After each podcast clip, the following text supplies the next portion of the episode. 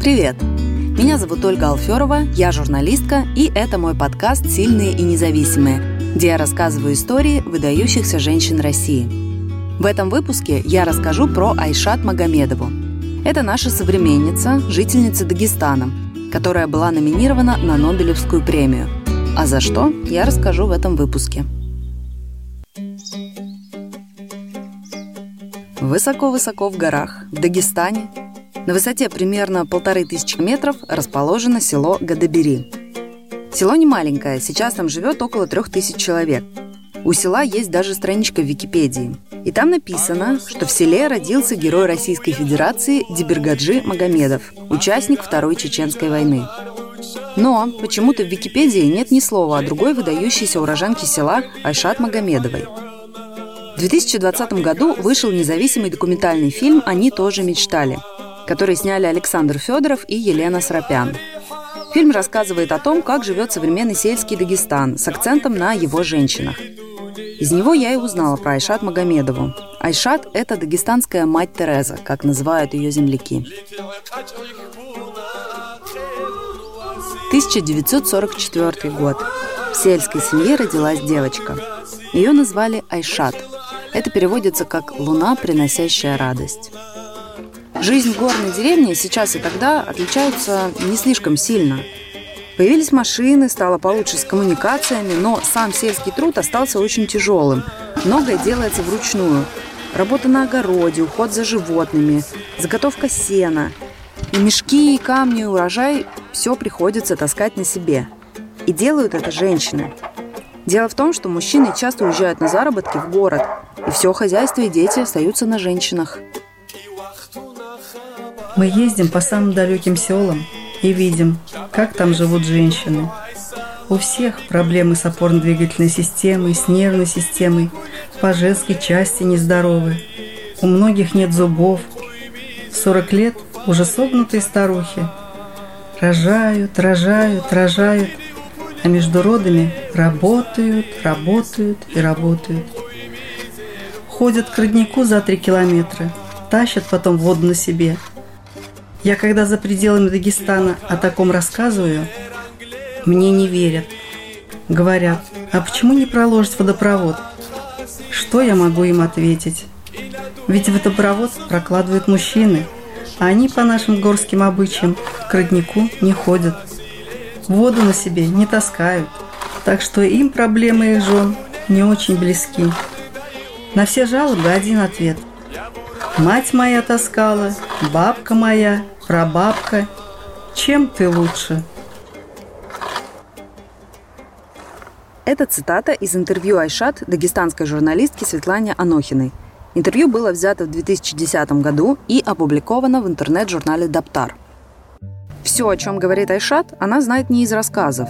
Она сама горянка. Ее мама после развода одна воспитывала троих детей и много работала – и Айшат ей с детства помогала. Она делала всю работу по хозяйству и знает на личном опыте, как живут горянки. В статьях об Айшат пишут, что она всегда мечтала стать врачом и помогать женщинам. Серьез к этому никто не относился, так как вообще-то это было сложным и редким выбором для горянки. Обычно девушек просто выдавали замуж. Айшат тоже недолго была замужем.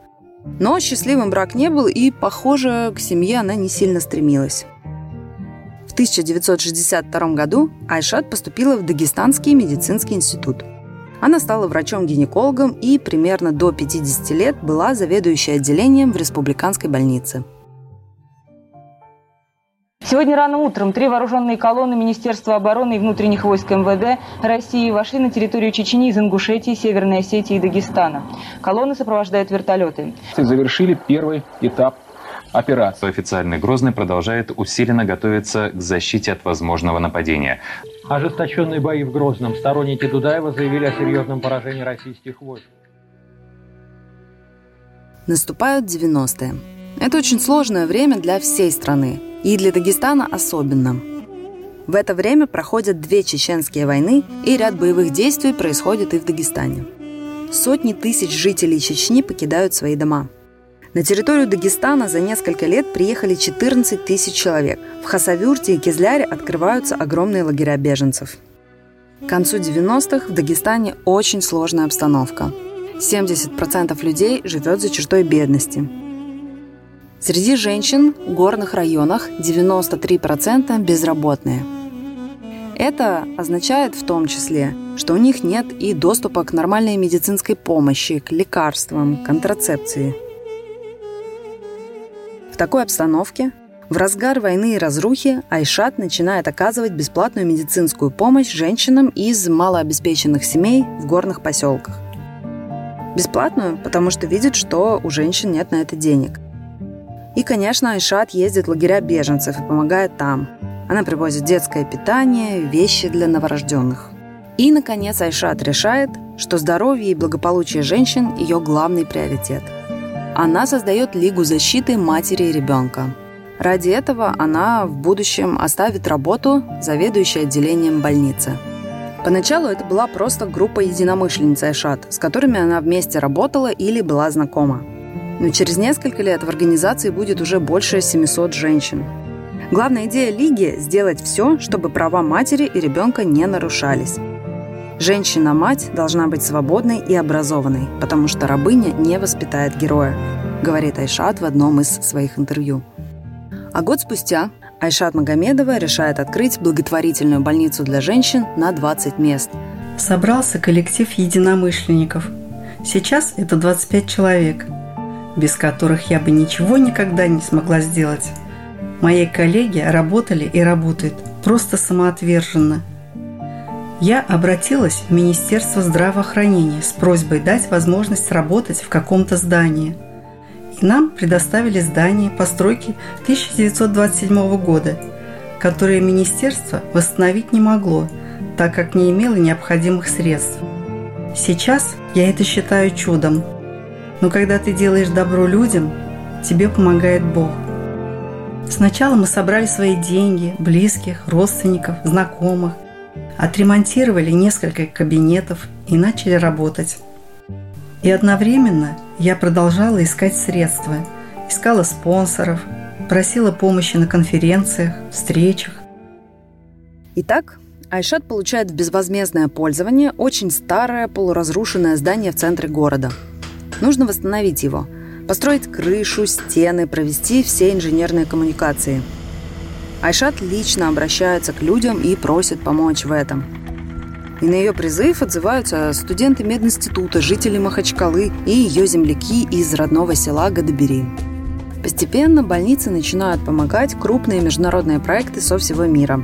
Красный Крест, Детский фонд ЮНЕСКО, Врачи мира, Каритас и другие. Очень много пожертвований приходит от простых людей, которые сами тогда жили не очень хорошо. Кроме того, на базе больницы открывается пекарня и швейная мастерская – они нужны не только для того, чтобы обеспечивать больницу, они помогают ей зарабатывать на свои нужды. Я хочу отметить, что тогда благотворительность в России была еще очень мало развита, и Айшат, в общем-то, была одной из первых, кто прокладывал этот путь. Благотворительная больница постоянно развивается. Представьте, центр Махачкалы. Это, по сути, целый квартал в центре города. Несколько зданий. Среди них больница на 20 мест, собственная столовая, поликлиника, там открылся приют для детей-беженцев, которые остались без родителей. Там работает Центр толерантности, это школа волонтеров, и работают курсы милосердия для санитарок. В самой больнице работают профессиональные врачи. И делают они это в свободное от основной работы время. И часто несмотря на задержки зарплаты, которая в больнице так была, в общем-то, небольшой. В больницу приезжают пациентки из Дагестана, Чечни и Ингушетии – они лечатся бесплатно. И коллеги Айшат рассказывают, что очень-очень часто она оставляла женщин в стационаре без острой необходимости. Просто чтобы дать женщине легальный отпуск от домашних дел. Послушайте несколько цитат из рассказов самих женщин о своей жизни. А сколько детей у тебя? Было девять, четверо умерли. От чего умерли? Кто их знает от чего? Заболели и умерли. Шести-семимесячные. Сколько она ехала от селения, вот этого селения, вашего села, до Махачкалинского? С утра, говорит, до вечера. С утра до вечера. Денег сколько она потратила на дорогу? 8 тысяч рублей. Как, сколько времени она собирает этих денег своих трудом?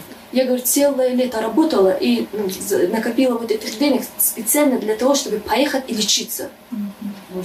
А еще вот ты в школу приходишь с какой целью? Ну, оздоровительные цели. Вот. А что мне так более интересно девочки как развиваются. И мне очень важно и знать вот э, насчет зоба. Зоб это м, сейчас самый такой бич для детей, потому что развитие, умственное развитие остается, и само развитие останавливается. Как вы думаете, какой это год?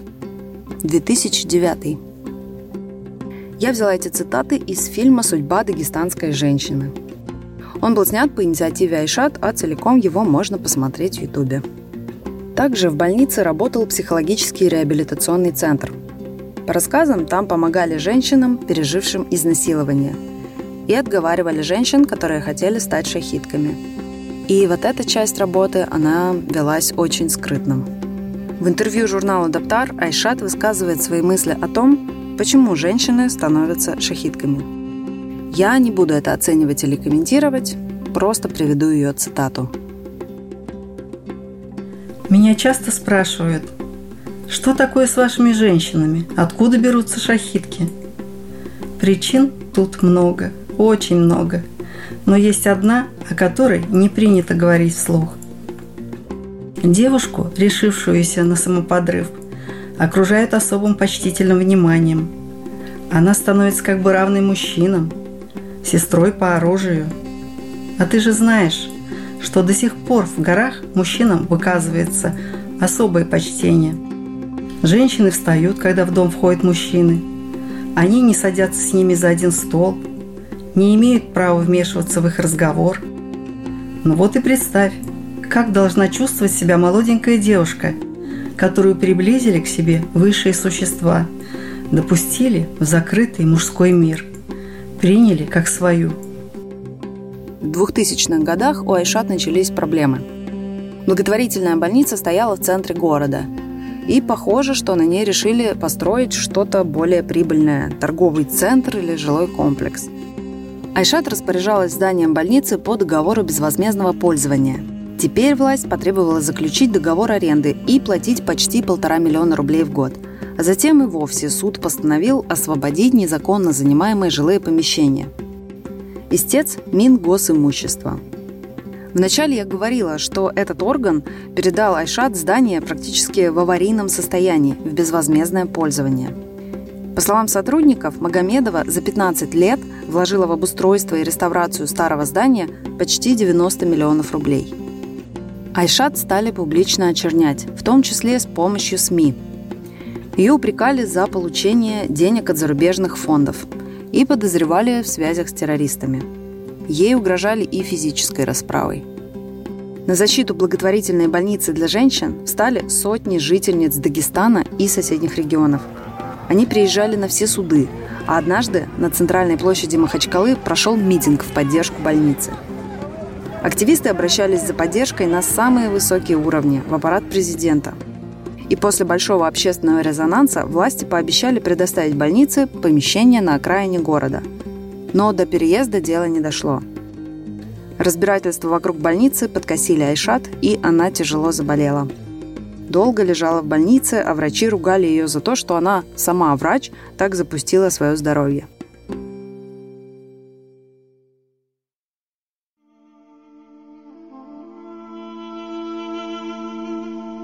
26 декабря 2010 года ее не стало. Благотворительная больница Айшат Магомедовой работала в Махачкале 14 лет. За это время бесплатную помощь получили больше 40 тысяч пациенток. В ее честь назвали премию женщин-лидеров Северного Кавказа. В 2005 году она была номинирована на Нобелевскую премию мира, но не получила ее. На месте больницы ничего не построили. И там до сих пор стоят руины. Горы всегда заставляют тебя думать о большем. Когда достигаешь вершины небольшой горы, ты видишь более высокую, поднимаешься и думаешь, что достиг самой большой высоты. а за ней еще одна. Поэтому люди гор всегда стремятся достичь вершин во всем. Они сильные и выносливые, но главное, они с детства знают, что надо помогать другим людям. Я получила в наследство от своих родителей, от своей бабушки понимание того, что самое ценное – это человек –